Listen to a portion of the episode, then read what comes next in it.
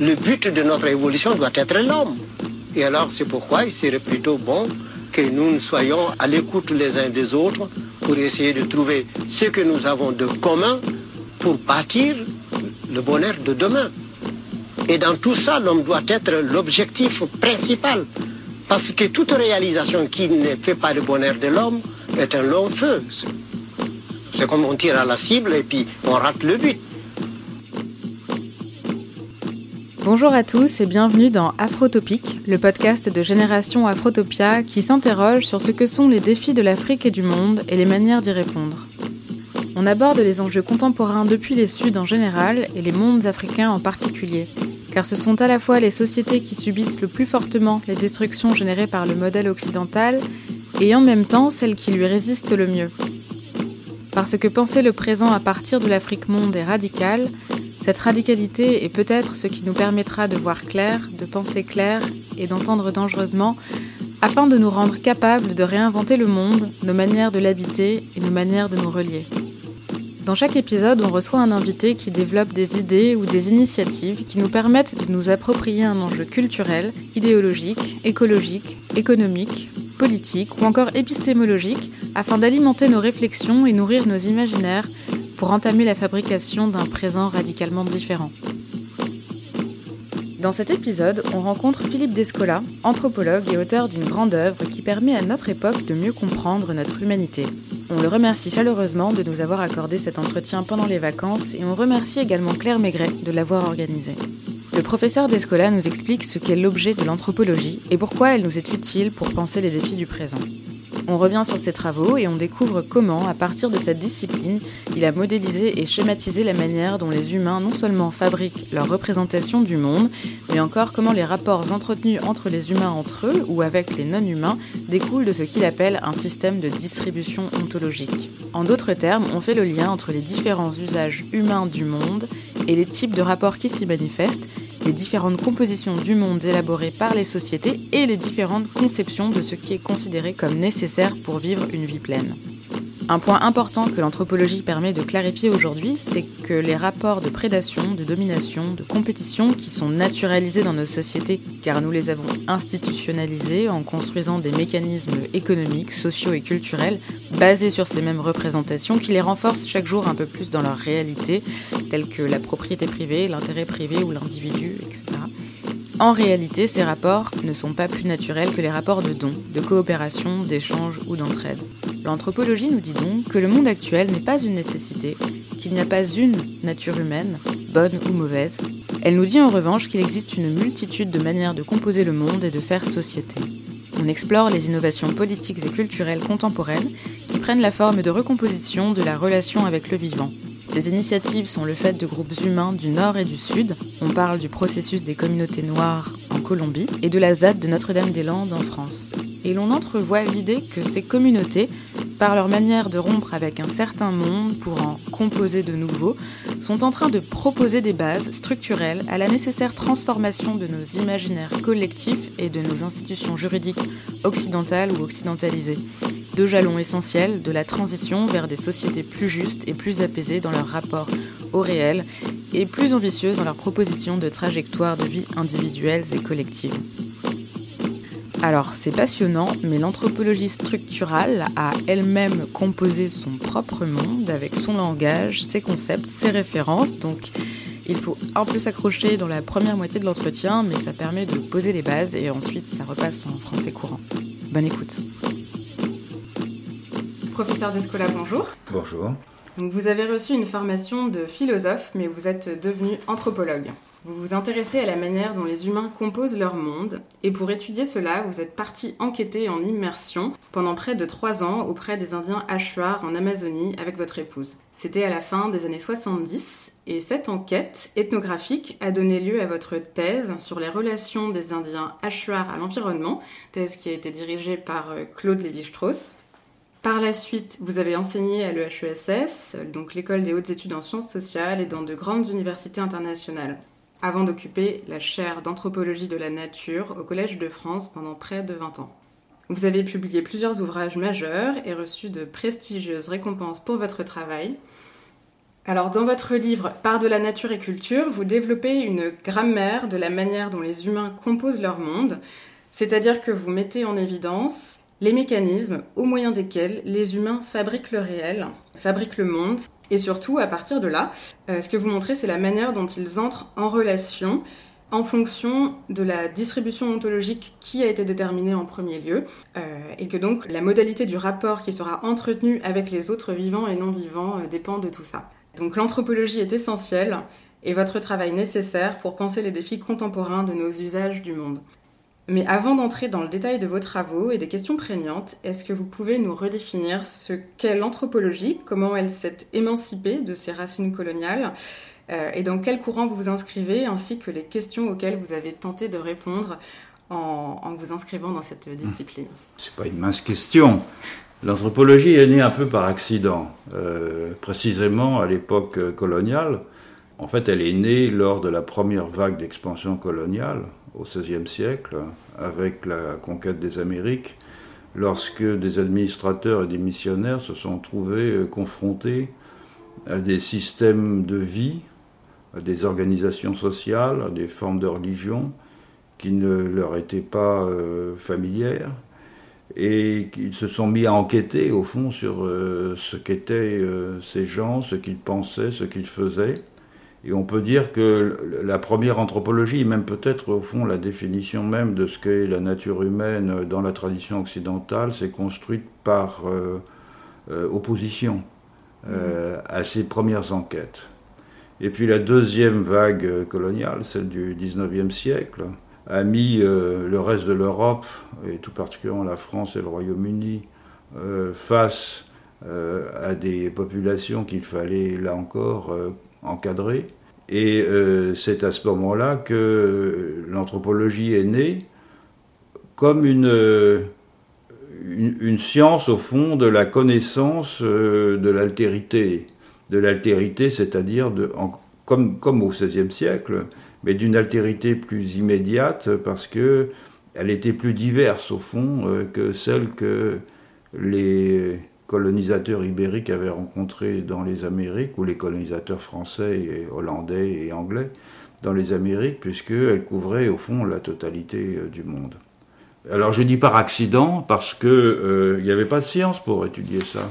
Il n'y avait pas de science de l'altérité, la, il y avait le folklore, il y avait le droit comparé, il y avait des sciences qui s'intéressaient à la diversité euh, des organisations et des institutions politiques en particulier. Mais il n'y a pas véritablement de science euh, qui s'intéressait euh, à ça dans sa totalité. Et l'un des grands pas qui a été accompli par un anthropologue anglais, Malinowski, a été euh, le terrain, l'observation participante. Malinowski est parti euh, plusieurs années aux îles Trobriand euh, en Mélanésie. Et l'observation directe, le fait de partager la vie d'une communauté humaine, d'épouser au fil du temps ses valeurs, d'essayer de comprendre de l'intérieur ses institutions, en apprenant bien sûr sa langue, a constitué une méthode qui était très originale par rapport à tout ce qu'on faisait auparavant et notamment tout ce qu'on faisait au XIXe siècle, puisqu'au XIXe siècle, les enquêtes euh, ethnographiques, si vous voulez, c'était des expéditions. Hmm. Euh, on partait, des naturalistes, des ethnographes, on traversait des grandes distances, on recueillait euh, des objets, des spécimens naturels, des morceaux de langue, des morceaux d'institutions, etc. Mais on ne faisait jamais d'enquête en profondeur. Et à partir du début du XXe siècle, on fait des enquêtes en profondeur, et c'est là que l'anthropologie commence véritablement euh, à, avoir une certaine consistance. Hmm. Alors, comment, se, comment se, se, débarrasser de ce legs colonial? Hmm. C'est difficile. Euh, mais c'est possible si euh, l'on essaye, et je crois que c'est ce que la plupart des anthropologues ont tenté de faire depuis précisément le, le début du XXe siècle, si l'on essaye de symétriser les points de vue. Symétriser les points de vue, ça veut dire ne pas se trouver exclusivement, disons, dans une situation d'observateur à observer, mhm. euh, qui est toujours une situation, quel que soit le contexte d'ailleurs, euh, dans lequel il y a une inégalité de statut entre ce que l'on observe et celui qui observe, mais par différents euh, moyens tenter de mettre sur un pied d'égalité la science ou le regard ou la perspective de celui qui observe et la science, le regard ou la perspective de celui qui est observé. Alors on a fait ça depuis longtemps d'ailleurs aussi, c'est-à-dire dès la période de la colonisation ibérique, un texte qui a longtemps demeuré d'ailleurs inédit qui s'appelle euh, Historia General de la Nueva España, qui est, un, qui est une encyclopédie rédigée en nahuatl sous la direction d'un frère euh, bénédictin, Bernardino de Sahagún, et qui a été composé euh, par euh, ce bénédictin avec l'aide de certains de ses collègues, mais aussi et surtout par des membres de la noblesse aztèque. Et ce travail, en fait, est un travail de symétrisation. il était destiné à la conversion. Il était destiné à mieux connaître les Mexicas ou les Aztèques pour les convertir, mais mhm. cette, ce double mouvement de connaissance et de domination me semble euh, absolument euh, caractéristique de l'attitude de l'Occident depuis le XVIe siècle vis-à-vis des populations que, que l'Occident soumettait à sa, sa, sa, domination. Alors, encore une fois, selon les périodes et selon les temporairement, selon les systèmes politiques, euh, etc., le, c'est soit la domination qui a, qui a dominé, pourrait-on dire, mhm. euh, soit le souci de connaissance, hein. mais les deux sont difficiles à dissocier. Et donc l'anthropologie euh, a essayé de le faire, comme je le dis, en symétrisant, c'est-à-dire, euh, par exemple, pour prendre un exemple africain, c'est un exemple qui a fait couler beaucoup d'encre, que vous connaissez peut-être, c'est la philosophie bantoue du père euh, Placide Timpels. C'est un, missionnaire euh, belge, euh, flamand, qui a longtemps vécu au Congo et qui a écrit un livre qui a fait pas mal de bruit après la dernière guerre, qui s'appelle Philosophie bantoue, tout simplement, et qui met sur le même pied, au fond, les enseignements de la population parmi lesquelles il avait vécu, qui s'appelait les Balula au Congo, et la philosophie euh, occidentale. donc c'est une ontologie d'inspiration néotomiste, parce que c'était un hmm. missionnaire belge, euh, et qui a fait couler beaucoup d'encre, c'est-à-dire qu'il y a, beaucoup, il y a des philosophes euh, africains qui se sont vivement opposés à cette réduction de la pensée africaine à un corpus philosophique, et d'autres au contraire qui ont trouvé une source d'inspiration. Donc c'est un, c'est un exemple parmi d'autres hmm. d'une volonté de symétrisation, c'est-à-dire de mettre sur un même pied, hmm. mais avec toujours l'inconvénient que quand on met sur un même pied, on utilise pour ce faire les codes, euh, y compris les codes discursifs euh, de, l'Europe. C'est-à-dire, en fait, on transforme une pensée autochtone qui est fondée sur des, des, énonciations, sur des pratiques, etc., en quelque chose de codifié. Euh, qui devient analogue à, un corpus philosophique. Donc cette, euh, cette, tentative, elle est, elle est, encore une fois ancienne. la pratique que j'ai développée moi, c'est d'abord bien sûr l'ethnographie, c'est-à-dire l'enquête sur le terrain, c'est d'essayer de restituer au mieux hmm. euh, ce que les gens disent, ce que les gens font, et d'essayer d'en tirer des enseignements pour nous-mêmes. Et puis, euh, et je reviendrai là-dessus dans un moment. Et puis aussi euh, une méthode qui est en fait euh, empruntée à celle de mon mentor, qui était Claude Lévi-Strauss, qui est la méthode structurale, c'est-à-dire la méthode des groupes de transformation. Ça veut dire quoi? C'est très savant et austère. Mm. Ça veut dire qu'on prend les formes de composition du monde, que vous évoquiez tout à l'heure, comme autant de variantes les unes des autres en essayant de montrer comment chacune d'entre elles est une transformation des autres. Et donc il n'y a pas un modèle euh, qui définit toutes les autres, c'est-à-dire c'est pas par exemple la rationalité, vous avez évoqué la rationalité occidentale, c'est pas la rationalité occidentale qui constitue le gabarit, le modèle à partir duquel tout le reste euh, est jugé, mmh. mais c'est l'une des variations possibles de cet ensemble, de ces variantes, de ces transformations. Je reviendrai aussi tout à l'heure, mais je voudrais revenir sur le terrain, parce que le terrain est très important au fond. Il est important notamment parce que il ébranle les certitudes hmm. euh, des gens euh, qui s'y livrent euh, à fond. Je crois que c'est le cas de la plupart des anthropologues, parce que ce qu'ils observent va en contradiction avec euh, ce qu'ils croyaient euh, être la réalité du monde jusque-là. Dans mon cas, vous l'avez souligné tout à l'heure, j'étais philosophe. Et donc j'arrivais avec tout un bagage philosophique couché dans un vocabulaire défini par des grands penseurs d'Aristote à Descartes et Kant, Hegel si vous voulez. Euh, et je me suis aperçu que ce que j'observais sur place euh, ne correspondait pas, ou en tout cas ne pouvait pas être traduit euh, à partir de ce, vocabulaire conceptuel, et, notamment la chose qui m'a évidemment le plus frappé, c'est l'opposition entre, d'un côté, un monde des réalités naturelles et de l'autre, un monde des réalités sociales les réalités sociales euh, étant une forme euh, d'adaptation des réalités naturelles, de transformation des réalités naturelles par le travail productif et par le, travail du, symbolisme. Et je me suis aperçu qu'une telle façon de voir les choses était complètement absurde par mm. rapport à la situation que j'observais, puisque chez les Hatchoirs, la plupart de ce que nous appelons les objets naturels, les plantes et les animaux en particulier, les esprits, parce que les esprits constituent au fond chaque plante et chaque animal est aussi un esprit, si on peut dire. Euh, était, euh, avait une âme, on pouvait communiquer avec eux, notamment par des incantations magiques dans les rêves aussi. Et par conséquent, euh, c'était un univers de personnes humaines et de personnes non humaines en interaction constante. Hmm. Et dans un, dans un tel cas, opposer la nature et la culture, ou la nature et la société, n'avait vraiment guère de sens. Et c'est ce constat que j'ai fait sur le terrain qui m'a conduit à essayer précisément de trouver des formes de symétrisation et de conceptualisation de la manière dont les humains dans le monde se représentent les continuités, les discontinuités entre humains et non humains, mm. qui tâchent euh, d'échapper euh, au modèle euh, occidental tel qu'il s'est développé progressivement en Europe à partir du XVIIe siècle. Voilà.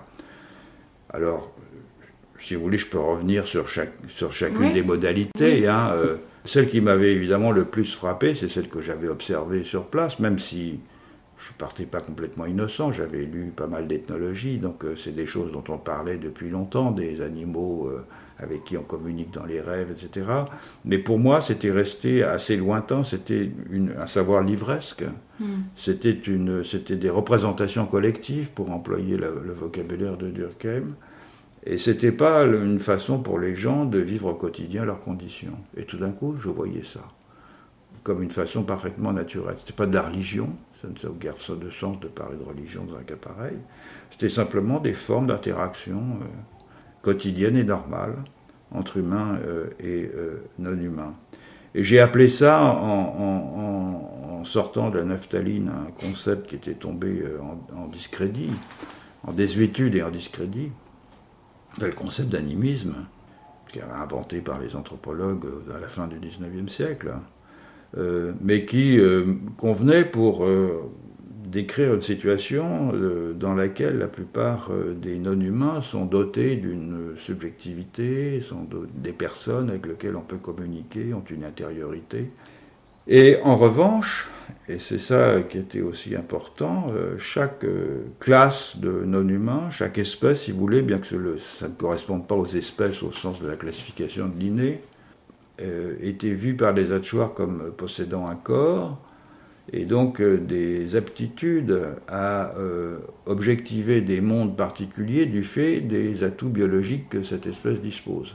Donc quand on est un poisson, on a un monde très singulier, c'est un monde aquatique, et encore, ça dépend des espèces de poissons, toutes les, des poissons d'eau douce, des poissons de mer, puis dans les poissons d'eau douce, des poissons de lac ou des poissons de rivière, etc. Même chose pour les oiseaux, et, etc., etc. Donc chaque espèce, au fond, euh, se construit un monde mhm. qui est le prolongement de ses organes.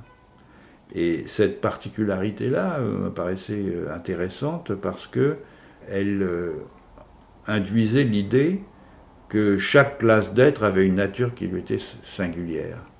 Et ça allait à l'encontre, au fond, de l'idée que nous avons, nous, euh, développée en Europe, qui a une nature universelle, que les humains ne se distinguent pas des autres euh, êtres organisés ou des autres existants, euh, parce qu'ils sont soumis aux lois de la biologie, de la physique, de la chimie, etc. Donc ça, il y avait une première opposition, puis évidemment l'opposition principale, elle venait du fait que les, les, pour nous, en, Europe, seuls les humains ont une subjectivité, mm. ont des qualités morales, etc., par rapport aux non-humains. Et donc il y avait une opposition croisée, là, entre ce que j'ai appelé l'animisme, et donc j'ai découvert par la suite qu'il n'était pas seulement le fait des hachoirs, mais en lisant beaucoup d'ethnographie, euh, qu'il était la chose la, plus commune qui soit dans tout le monde amazonien, mais aussi dans d'autres populations autochtones, euh, amérindiennes, euh, dans le nord de l'Amérique du Nord, mais aussi en Sibérie, dans certaines régions d'Asie du Sud-Est, etc. Et donc on avait là un système de contraste, hein, une inversion dans la façon dont les gens établissaient des continuités, des discontinuités entre humains et non humains. Pour, les animistes, si vous voulez, la continuité, elle est euh, morale, elle est subjective. la plupart des êtres euh, euh, sont analogues aux humains du point de vue des facultés intérieures, internes, mhm. qu'ils peuvent projeter vers le monde pour le connaître et communiquer avec lui. et en revanche, la discontinuité, elle est physique. Euh, c'est-à-dire chaque classe d'être a ses euh, dispositions particulières qui lui permettent d'actualiser des mondes particuliers. Donc on avait une opposition entre euh, cette façon de voir et puis ce que j'ai appelé le naturalisme, mm. c'est-à-dire la manière de, de construire des mondes qui s'est imposé en Europe à, partir, disons, de la révolution scientifique hein, au XVIIe siècle, et qui euh, postule au contraire euh, que les humains sont complètement singuliers, donc la discontinuité, elle, est sur le plan moral, hmm. euh, par, leur, par leur capacité de jugement, par leur sens moral aussi, par le langage, par la capacité à symboliser, mais qu'en revanche, il n'y a pas de discontinuité physique, puisque les humains font partie du grand ensemble des êtres, euh, à la fois des êtres organisés, des êtres biologiques, mais aussi euh, des êtres qui sont soumis à la chimie du carbone et des choses comme ça. Donc c'était une première opposition et euh, j'en ai, en travaillant sur la littérature ethnographique et historique, mis en évidence deux autres, qui sont aussi deux autres formes de percevoir des continuités et des discontinuités. L'une d'entre elles met l'accent sur des continuités, c'est un double système de continuité, c'est ce que on appelle traditionnellement le totémisme. Qu'est-ce que c'est que le totémisme? C'est des institutions qu'on a découvertes en, Australie à la fin du 19e siècle et qu'on peut résumer de la façon suivante.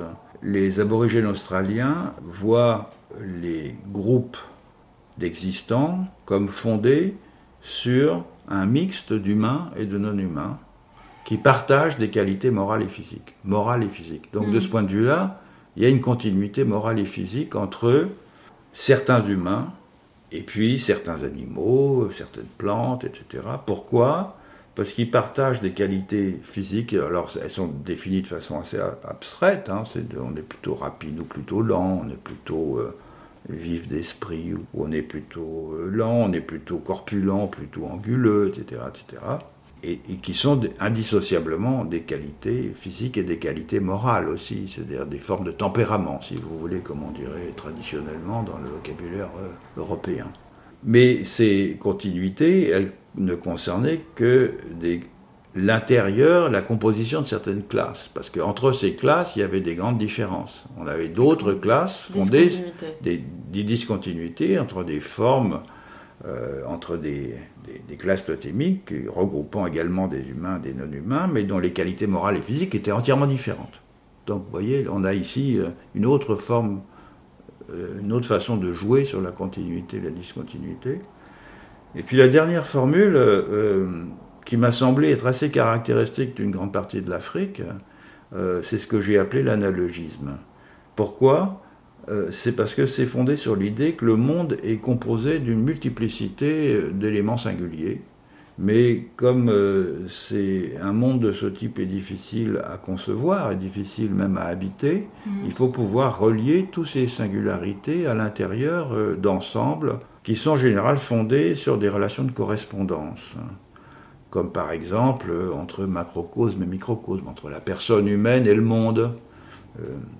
Et euh, ces façons d'organiser euh, des discontinuités, qui sont des discontinuités assez faibles, assez souvent, en pseudo-continuité. je l'ai appelé analogisme parce que le raisonnement analogique, il joue un rôle important.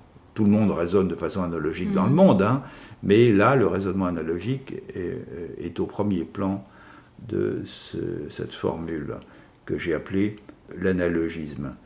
Et je vous prendre un exemple classique euh, en, Afrique euh, euh, qui n'aurait guère de sens en Amazonie, c'est le rapport entre des fautes sociales et des désordres climatiques. Un inceste, par exemple, va provoquer des catastrophes climatiques, des mm. sécheresses, ou au contraire des pluies diluviennes, etc. Il faut donc, par des opérations rituelles, empêcher euh, les conséquences euh, de cette, euh, de cette faute sociale. Ça n'a aucun sens en Amazonie. Donc mhm. là, vous voyez la correspondance qu'il y a entre quelque chose qui relève, semble-t-il, du social, ou en mhm. tout cas de la conjonction entre des humains, et qui se répercute sur le rapport entre humains et non-humains, et plus, et plus généralement sur l'état du monde. Mhm. Donc ces quatre formules, au fond, sont quatre variantes, hein, hein, fondées sur la perception de continuité et de discontinuité entre humains et non-humains, euh, et fondées sur l'inférence que les humains, euh, que les non-humains plutôt, ont ou n'ont pas des dispositions semblables à celles des humains, que j'ai appelées l'intériorité et la physicalité, c'est-à-dire des dispositions morales et des dispositions physiques, si vous voulez. Et donc, de ce point de vue-là, pour revenir à la question de la symétrisation, il n'y a pas de modèle euh, qui soit dominant par rapport aux autres. Je peux, euh, si je me situe d'un point de vue analogiste, c'est-à-dire d'un point de vue africain par exemple, considérer que le dualisme de la nature et de la culture qui est propre du naturalisme occidental est, quelque chose, est une absurdité ou quelque chose de très exotique. Hmm. Euh, et si je me place d'un point de vue euh, totémique, je peux considérer que l'animisme est quelque chose de très bizarre aussi, parce que pour prendre un exemple simple, en Australie par exemple, les animaux n'ont pas d'âme. Hmm. Les animaux sont simplement des instanciations, des concrétisations de, de, propriétés que euh, moi, en tant que membre d'une classe totémique où figure euh, le kangourou par exemple, je vais partager avec lui, mais le kangourou que je vais chasser, euh, il, il n'a pas particulièrement une âme, je ne peux pas communiquer avec lui, c'est pas une personne. Vous voyez, ces, ces, différences, euh, en fond, sont agencées de telle façon qu'il n'y a pas un modèle dominant. Et c'est ça, au fond, qui m'a paru euh, important euh, dans cette opération de, mise en ordre, au fond, de la diversité du monde. Hmm. D'accord. Et donc, ce que vous montrez dans votre travail, c'est que en réalité, euh, la distinction fondamentale nature-culture, c'est quelque chose qui est très spécifique euh, à l'Occident, mm. euh, puisque les autres cultures n'ont pas, pas établi cette, cette différenciation, cette distinction, discontinuité fondamentale, en mm. tout cas pas de la même manière. Et du coup, ce qui est important, c'est que cette distinction, discontinuité, elle va engendrer euh, différentes modalités euh, d'entrer en contact, d'entrer en relation avec le monde, les humains, les non-humains, euh, tout le vivant. Et donc vous, vous avez dans votre œuvre identifié six ontologies de la relation. enfin, disons six modes de relation. Six modes de relation. Qui sont d'ailleurs des relations assez classiques qui peuvent être appréhendées dans, dans, la façon dont je les ai présentées de manière un peu différente, mais sur lesquels les sciences sociales se sont penchées quand même depuis quelques décennies. Qui sont euh, ces deux, deux, vous voulez que j'en parle, si vous voulez, ces deux groupes de trois. Mhm. Euh, il y a euh, dans le, premier groupe la, la, prédation, l'échange et le don, mhm. qui sont fondés sur le transfert d'une valeur entre des partenaires équivalents, si vous voulez, quelle que soit la nature du partenaire, mm. humain ou non humain. Donc le don, je donne, tout simplement, c'est-à-dire sans esprit de retour, euh, quelque chose qui peut être ma propre vie d'ailleurs.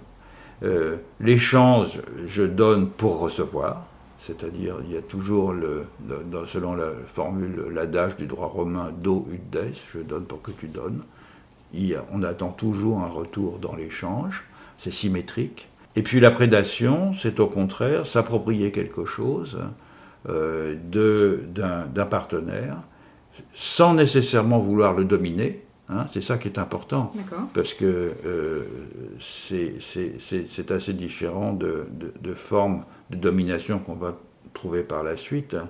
euh, ne serait-ce que parce que c'est réciproque. Je prends ta vie, tu vas prendre la mienne, ou plus exactement, ton frère va prendre la mienne. Hmm. Et cette vie, elle t'est nécessaire à toi comme elle est nécessaire à moi, parce que mon identité dépend du fait que j'absorbe ta vie. Et ça, c'est un phénomène biologique euh, absolument euh, classique, c'est-à-dire tous les organismes vivants font ça, euh, absorbent la vie d'autrui pour perpétuer la leur. Et donc j'ai appelé ça la prédation, parce que c'est un phénomène précisément de type biologique, mais qui est tout à fait caractéristique, par exemple, de la société dans laquelle j'ai vécu, les Hatchoirs, qui ne compensent jamais lorsqu'ils tuent un animal, par exemple. Hmm. ils, ne, compensent pas. Et lorsqu'ils, euh, c'était des guerriers, euh, moins maintenant, euh, lorsqu'ils faisaient la guerre et qu'ils tuaient un ennemi, qu'ils prenaient sa tête, cette tête était nécessaire à la reconstitution d'un stock d'âmes localement. Et elle était donc indispensable. Hein. C'était vraiment un, fondement de, de, production d'identité. et par définition, on n'allait pas la rendre. Hein. Même si du fait des mesures de représailles, on avait toute chance que votre tête finisse aussi chez les, chez les voisins. Hmm. Donc ça, c'est un mouvement de, prédation. Mais toujours entre partenaires de statut égal. Et puis, les autres formes de relations, qui sont la, la production, la transmission et la euh, hiérarchie, ce sont protection et la protection, mais la protection et la hiérarchie, la protection suppose hiérarchie, la hiérarchie suppose protection, euh, sont euh, des relations qui, par définition, sont des relations entre des entre des, des entités inégales. Hein, il y a une asymétrie. Une asymétrie. Le producteur est supérieur à ce qu'il produit. le, le, le protégé est inférieur au protecteur et celui qui reçoit est inférieur à celui qui transmet. Alors pour prendre l'exemple de l'Afrique, par exemple, où la transmission joue un rôle considérable, elle a toujours pour faire des exemples, hein, mm-hmm. en Amazonie, euh, on détruit les biens des gens qui meurent, mm. parce qu'ils sont tellement liés à leur personne que personne d'autre ne peut s'en servir. Donc les parures, les armes, les choses comme ça, ou bien sont enterrés avec la personne, et on coupe tous les liens avec cette personne. Il y a même chez les Hatchoirs des chants que l'on chante pour euh, enjoindre à la personne qui meurt de ne pas se souvenir euh, des vivants. Hmm. C'est un contraste complet avec le monde euh, de l'ancestralité, notamment en Afrique de l'Ouest, où les ancêtres jouent un rôle tellement considérable qu'en vérité, on est, pleinement soi-même que lorsqu'on est devenu un ancêtre. Euh, c'est-à-dire qu'on atteint son plein statut, au fond, que lorsqu'on est devenu un ancêtre. Et euh, on passe une grande partie de sa vie, euh, d'abord à honorer son père dans les systèmes patrilinéaires, et ensuite, lorsqu'il est mort, à, faire, à lui rendre les devoirs nécessaires pour qu'il se transforme en ancêtre, et ensuite euh, euh, à honorer d'une manière plus générale les générations précédentes d'ancêtres, à qui l'on doit tout, à qui mm. l'on doit euh, à la fois la tenure foncière, mais en même temps certains privilèges, le nom, des morceaux de la personne, des composantes de la personne, etc., etc. Donc là, on voit un contraste qui est très important, qui n'est pas d'ailleurs propre à l'Afrique. On peut établir le même contraste euh, dans d'autres dans d'autres régions du monde. Donc ces relations, elles sont très très euh, singularisées. Et je voudrais insister sur l'une d'entre elles, qui est la production, qu'on a eu tendance à utiliser beaucoup euh, mm. pour définir différents types de processus dans le monde. la production des différences, la production des différences de genre, par exemple, c'est un concept qui est très, qui est très courant. Mm. Mais cette idée de production est quelque chose qui est très propre d'abord à une certaine tradition euh, méditerranéenne, donc européenne au sens large. Hein, mhm. On trouve ça dans le monde de, la Grèce ancienne, c'est-à-dire la métaphore du potier est très importante dans la philosophie grecque, c'est-à-dire le, le, fabricateur euh, euh, du monde qui va imprimer sa marque sur un objet parce qu'il a un plan préétabli qu'il réalise en le façonnant. c'est comme ça qu'est conçu le démiurge, au fond, dans mm. par Platon en particulier. Mais puis ça va rester au fond dans l'idée de la création euh, divine euh, chrétienne et va se trouver sa manifestation euh, au, XIXe siècle dans différents domaines et, d'une façon tout à fait nette chez Marx par exemple, qui mm. fait de la production l'axe central au fond de sa réflexion sur la nature du capitalisme, du capitalisme industriel en particulier. Or, cette idée de la production, c'est l'idée de faire advenir quelque chose à partir d'une forme qu'on a dans l'esprit euh, euh, et d'une matière qu'on va façonner, quelque chose de tout à fait singulier, puisque dans d'autres régions du monde, c'est pas comme ça qu'on va concevoir euh, le fait que les choses adviennent, mais c'est par métamorphose. Hein. C'est-à-dire qu'au fond, l'artisan, par exemple, je prendrai un exemple très simple, les, vanniers en, Amazonie, qui sont des hommes, euh, qui font de magnifiques euh, travail de, de, vannerie, euh, en fait, conçoivent ce qu'ils font non pas du tout comme une production, mais comme, au fond, l'engendrement de quelque chose qui est déjà là. Hmm. donc c'est un travail de facilitation, si vous voulez, d'une chose et pas du tout de production ex nihilo. Hmm. Donc ces, ces, ces, formes de relations sont intéressantes parce qu'elles se nichent à l'intérieur des ontologies et euh, elles vont les solidifier quelquefois et aussi euh, euh, permettre éventuellement, lorsqu'elles évoluent, que les ontologies se transforment. Et donc c'est un des mécanismes au fond de, la, de l'évolution sociale et de l'évolution des, des, des, sociétés, si on veut dire, au sens large. Hmm. D'accord. Donc vous avez parlé de capitalisme, de production. Et euh, aujourd'hui, donc, on, peut tout à fait résumer la situation euh, du monde contemporain hein, comme étant euh, bah, l'impasse dans laquelle nous a, nous a emmené une, forme de, rationalité moderne, dualiste, qui a, qui a fait du rapport de prédation et de production un peu l'alpha et l'oméga et, le principe dominant d'entrer en relation avec le monde que nous, que nous habitons. Et donc, il y a cette idée que si la crise que nous vivons actuellement, la crise écologique, l'effondrement euh, absolu de, voilà que ce soit de la biodiversité, euh, de, nos systèmes, de nos sociétés, euh, au sens très large, au fond, si c'est une crise de la rationalité moderne, on ne va pas pouvoir s'en sortir avec le logiciel de la rationalité moderne dans lequel sont enracinés les problèmes contemporains. Et donc, euh, vous, ce que vous montrez dans votre travail, c'est que, en fait, il y a plein d'autres compositions du monde qui sont possibles. Euh, vous parlez des sociétés euh, de chasseurs-cueilleurs, vous avez parlé donc des, des, six, des six modes de relation, notamment la logique du don, la logique de l'échange, qui peuvent cohabiter et être, et être même à la base de l'organisation d'une société. Donc, est-ce que vous pouvez un peu parler de, de ces sociétés conviviales, basées sur la logique du don un petit peu? Alors, il faut faire attention à ne pas faire d'irénisme, c'est-à-dire à ne pas euh, peindre avec des couleurs trop roses euh, des sociétés qui sont différentes des nôtres, parce que euh, chaque façon de vivre la condition humaine a ses aspects positifs et ses aspects négatifs. Si vous voulez, la, société au sein de laquelle j'ai vécu, comme je l'ai dit tout à l'heure, n'est pas fondée sur le don, mais fondée sur la prédation. Hmm. Euh, il n'empêche que les, mécanismes internes à la société conduisant au fond à la définition du bonheur, c'est-à-dire du, bien vivre, euh, font que dans cette société, à la différence des nôtres, et comme dans beaucoup d'autres sociétés du même ordre, qui sont des sociétés soit de chasseurs-cueilleurs, soit de chasseurs et sarteurs, c'est-à-dire des gens qui cultivent des jardins tropicaux hein, avec du, du manioc, de la patate douce, des choses comme ça, euh, travaillent très peu. Tout simplement parce que leurs besoins sont euh, limités à une gamme de besoins qui leur permet de vivre très agréablement.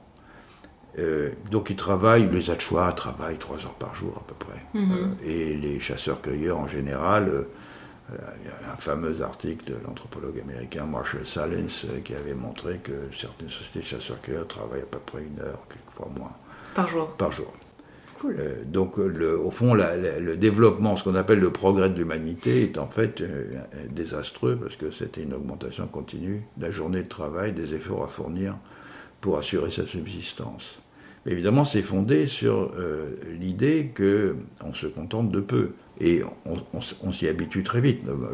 Si je peux évoquer mon expérience, après près de trois ans chez les adjoints, je me contentais de très peu et j'étais tout à fait heureux d'avoir un toit pour me protéger du soleil et de la pluie, d'avoir une rivière pour me baigner, et d'avoir de quoi manger euh, pendant euh, la journée en quantité euh, nécessaire, suffisante. Et lorsque je suis revenu en, France, j'ai été terrifié, mmh. terrifié par l'abondance des objets dont je ne savais que faire. et j'ai gardé ce cette terreur d'une certaine façon. Je ne suis, je suis pas un bon consommateur du tout. Je n'arrive pas à comprendre pourquoi j'aurais besoin de quelque chose. Non, vous n'avez pas besoin. Qui va, non, dont je n'ai pas besoin et qui va au-delà de la plupart des besoins élémentaires.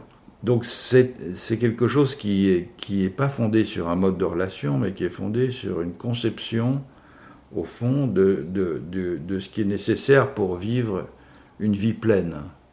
Hein, C'est-à-dire, effectivement, pouvoir euh, satisfaire des nécessités de base euh, et avoir une euh, richesse dans l'interaction sociale qui soit moralement satisfaisante. Mm-hmm. Et ça, c'est effectivement, c'est alors moi je ne suis pas un missionnaire, donc je ne vais pas faire l'apologie de la frugalité pour tout le monde. C'est très difficile de faire l'apologie de la frugalité auprès de gens qui ont très peu de choses et qui euh, aimeraient en avoir un, tout petit peu plus. Mais quand on voit effectivement l'empreinte écologique euh, des grandes nations industrielles, les États-Unis au tout premier plan, mais maintenant par exemple aussi la Chine, malgré la, mhm. différence qu'il y a entre les États-Unis et la Chine de ce point de vue-là, euh, quand on voit l'empreinte écologique de, ces, de, chaque citoyen, alors c'est toujours une moyenne aussi, parce qu'il y a des grandes disparités internes, euh, dans ces grandes nations industrielles, on est absolument euh, terrifié euh, de, la, de ce qu'on ait besoin de, de, tellement de choses. Donc il y a à l'évidence quelque chose de l'ordre d'une conversion morale, mais encore une fois, je ne suis pas un missionnaire, je ne vais pas faire le mhm. missionnaire. Mais en revanche, ce que l'anthropologie peut apporter, c'est la démonstration de ce que des façons de vivre la condition humaine qui nous paraissent très bizarres, parce qu'elles sont très éloignées de nos manières de vivre actuelles, sont parfaitement euh, sensées et qu'elles permettent peut-être de mener des vies plus entières, plus pleines, plus denses, euh, avec un plus de sens peut-être, que celles que nous menons, disons, dans les grandes cités des métropoles du Nord. Hmm. Et de ce fait, euh, ces façons de composer des mondes très différentes de celles que nous avons nous-mêmes euh, développées en Europe fil, et en Amérique du Nord, mais euh, ça a commencé en Europe au, fil des siècles, ces façons très différentes de composer des mondes euh, peuvent euh, euh, fournir des stimulations, non pas pour les transposer, parce qu'il n'y a pas de transposition automatique, il n'y a, pas de situation historique qu'on va transposer, on peut pas vivre, mm. je ne peux pas vivre ici comme un hachoir, mais peuvent nous fournir des stimulations pour penser à l'intérieur du contexte historique dans lequel nous vivons, des façons de vivre qui soient différentes. Et je, je, vois des exemples un peu partout dans le monde, y compris en France, euh, de formes de rapport à la terre, de formes d'association euh, entre des gens qui diffèrent de celles qui se sont progressivement développées au cours des derniers siècles en Europe. Je suis particulièrement intéressé par ce qui se passe à la ZAD de Notre-Dame-des-Landes ou à d'autres ZAD mhm. du même ordre hein, en, France et, en Europe parce qu'elles sont fondées sur une identification entre des humains qui sont quelquefois des humains du cru, d'autres fois des et, et, pour certains d'entre eux des humains qui sont venus s'associer à des humains du cru, identification de ces humains des non-humains, hmm. et plus généralement à, euh, disons, un, milieu de vie qui constitue au fond la, la, non pas une ressource au sens économique, et non pas euh, une ressource idéologique au sens du Heimat, au sens de la petite patrie. Euh, du, nationalisme, si vous voulez, mhm. mais véritablement un lieu dans lequel les, frontières entre nature et culture, précisément, sont, autant faire se peut dans une ontologie naturaliste, en partie abolies. Mhm. Mhm. Donc c'est... Vous voulez dire que il est quand même possible, à partir de là où l'on est, de développer d'autres manières d'entrer en relation avec le monde, avec le reste du vivant. Et euh, ce que font euh, des communautés comme celles qui vivent sur la ZAD de Notre-Dame-des-Landes ou, euh, dans d'autres lieux, dans d'autres continents. je pense notamment au, processus des communautés noires en Colombie, donc les, communautés afro-colombiennes qui ont réussi à faire reconnaître par l'État euh, leur manière d'habiter le monde, leur, euh, leur, leur façon de, de, vivre et qui leur a permis d'accéder à de la propriété collective et d'être reconnus dans le droit par une, une, loi depuis les années 90.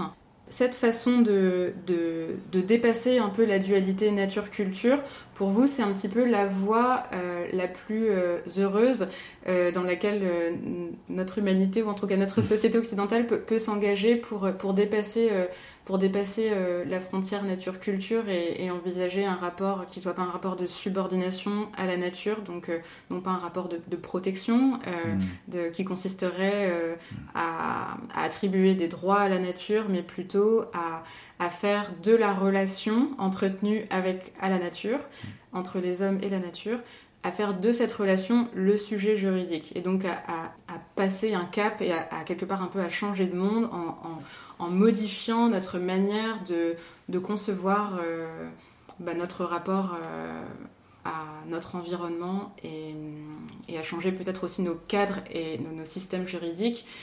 Euh, oui, vous avez, très bien défini ça. J'ai pas, pas grand-chose à ajouter, à vrai dire.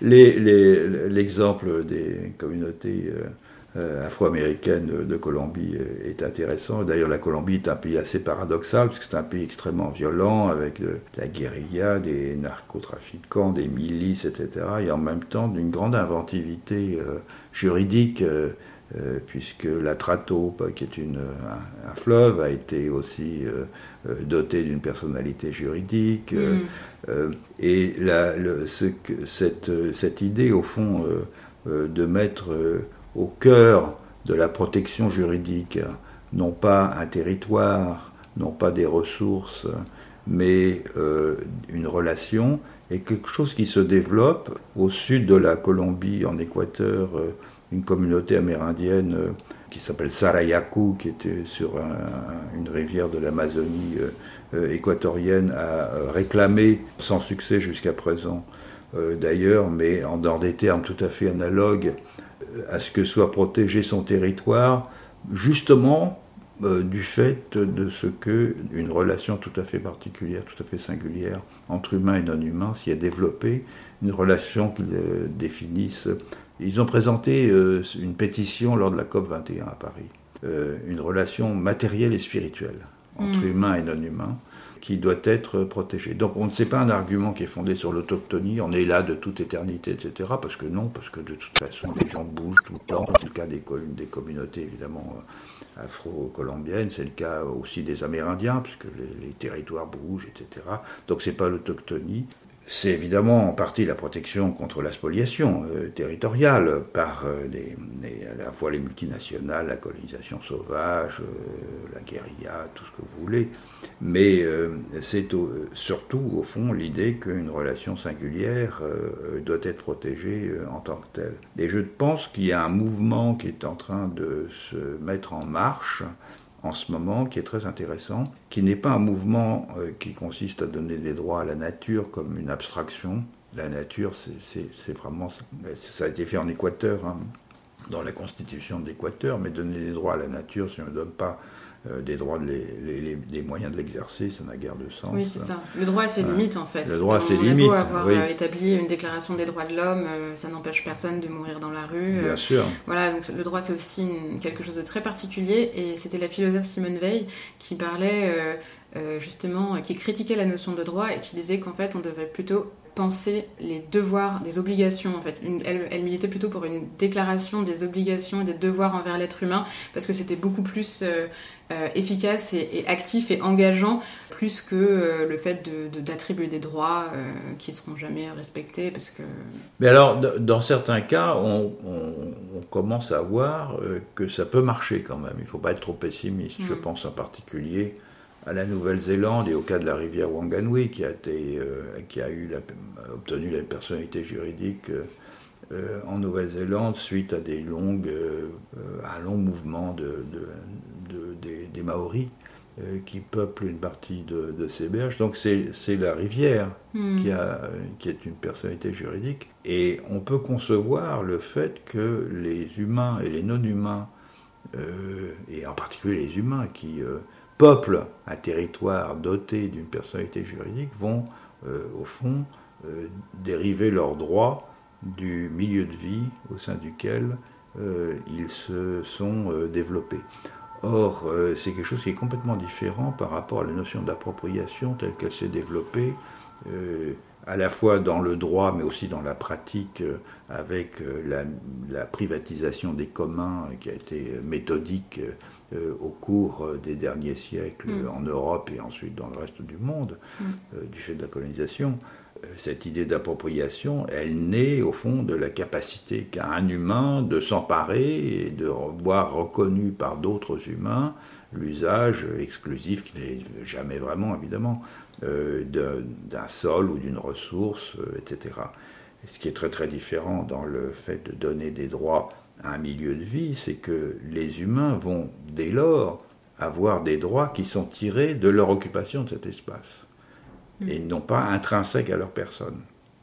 Et c'est peut-être une façon de sortir aussi de ce qu'on a dénoncé comme étant euh, l'universalisme européen, c'est-à-dire l'idée qu'une certaine conception de la nature humaine et des droits attachés à la personne euh, est universelle et que de ce point de vue-là, elle peut être euh, projetée au fond sur toutes les situations. Hmm. Donc ce qui est universel dans le cas, dans le cas que, que j'évoque, euh, c'est le fait que certains types de relations sont admissibles et d'autres sont inadmissibles, et notamment des relations à la terre, et que c'est ces relations-là qu'il faut protéger, et non pas abstraitement des droits humains qu'on peut euh, définir au départ, on l'a fait avec le droit à la vie, le droit à un jugement équitable, le droit euh, ensuite un logement, etc., et, qui sont des droits euh, qui sont euh, anthropocentriques, si on peut dire. Hmm.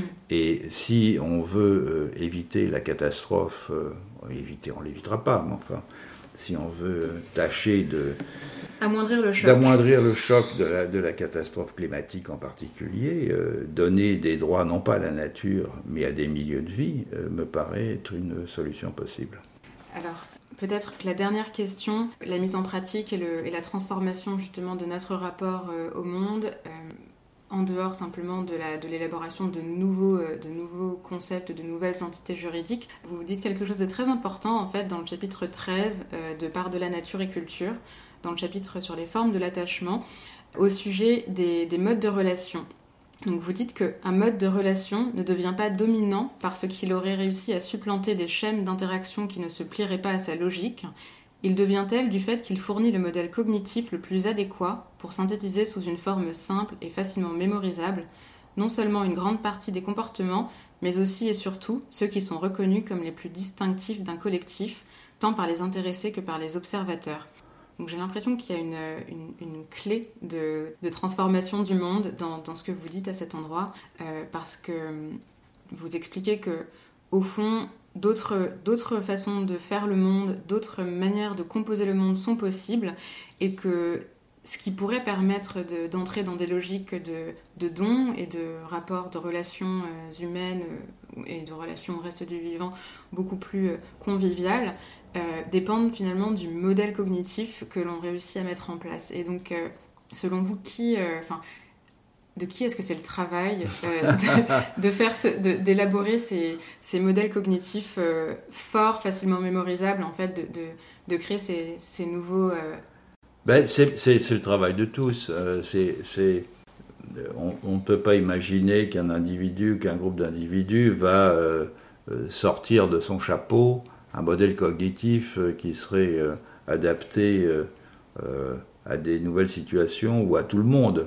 je pense que la prise de conscience réflexive des ressorts qui nous font agir en tant que membres d'un collectif, puisque c'est ça dont il s'agit au fond. Mm. Hein. c'est pourquoi est-ce qu'on a plutôt telle ou telle réaction. Et ça, c'est le travail des sciences sociales, ce travail que font les sciences sociales mm. depuis, euh, depuis euh, un siècle et demi. Euh, et, le, point de départ pour concevoir des formes d'intégration des conduites euh, qui serait fondée sur d'autres principes. Mais tout ça, ça suppose du réflexif et ça suppose, au fond, et c'est pour ça que je milite depuis euh, longtemps pour un enseignement euh, plus généralisé de l'anthropologie, notamment dans l'enseignement secondaire, voire dans l'enseignement primaire, c'est qu'il faut pour cela tenter d'échapper à cette idée que notre façon de vivre est la seule possible.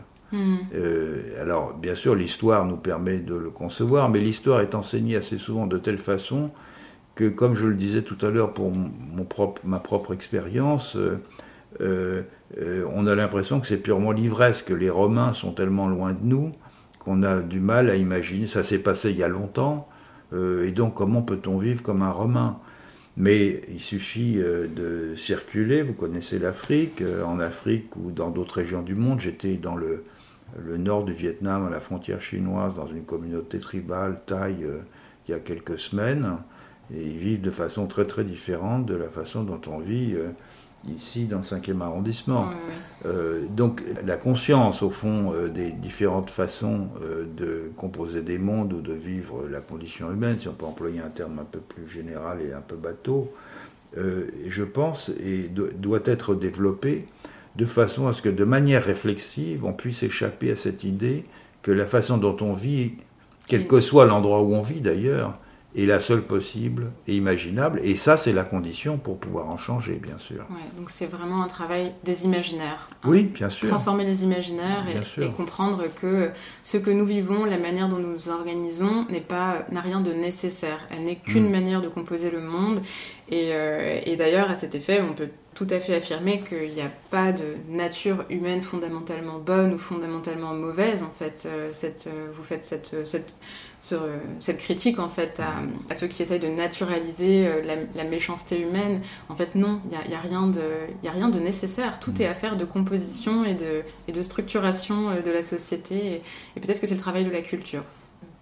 En fait, notre travail, ce serait celui de développer des cultures fortes, bah, puissantes, qui réussissent à, imposer euh, bah, des, valeurs, euh, des valeurs auxquelles on pourrait adhérer et qui nous permettraient euh, d'organiser une société beaucoup plus, beaucoup plus juste et beaucoup plus fraternelle. C'est pour ça aussi que je suis un apôtre de la diversité en général, la biodiversité, la diversité culturelle, la diversité des langues, la diversité des façons de faire, etc. Parce que si on est exposé à la diversité, d'abord on a un regard critique vis-à-vis de soi-même, c'est-à-dire on, prend bien conscience que notre propre façon de faire n'est que l'une des multiples possibles. Et d'autre part, on a euh, les matériaux nécessaires, comme l'ont les anthropologues ou les historiens, pour essayer de comprendre comment à l'intérieur de cette diversité des, points de vue communs deviennent possibles ou d'autres sont incompatibles. Euh, parce que précisément ils vont à l'encontre de la diversité, euh, et comment euh, concilier ce qui semble être des inconciliables, etc.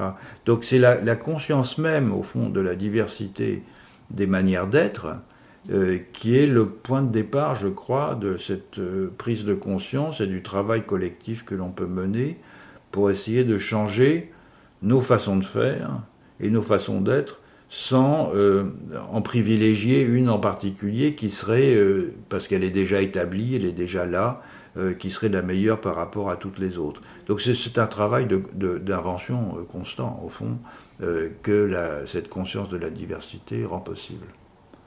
Merci beaucoup. Merci à vous. C'était Afrotopique. La musique du générique est un extrait de l'album Parler d'années de la Terre de Rossé, et en introduction, vous avez entendu la voix d'Amadou Ampateba. J'espère que ce podcast vous a plu, que vous aurez envie d'en parler et de le partager autour de vous. À bientôt!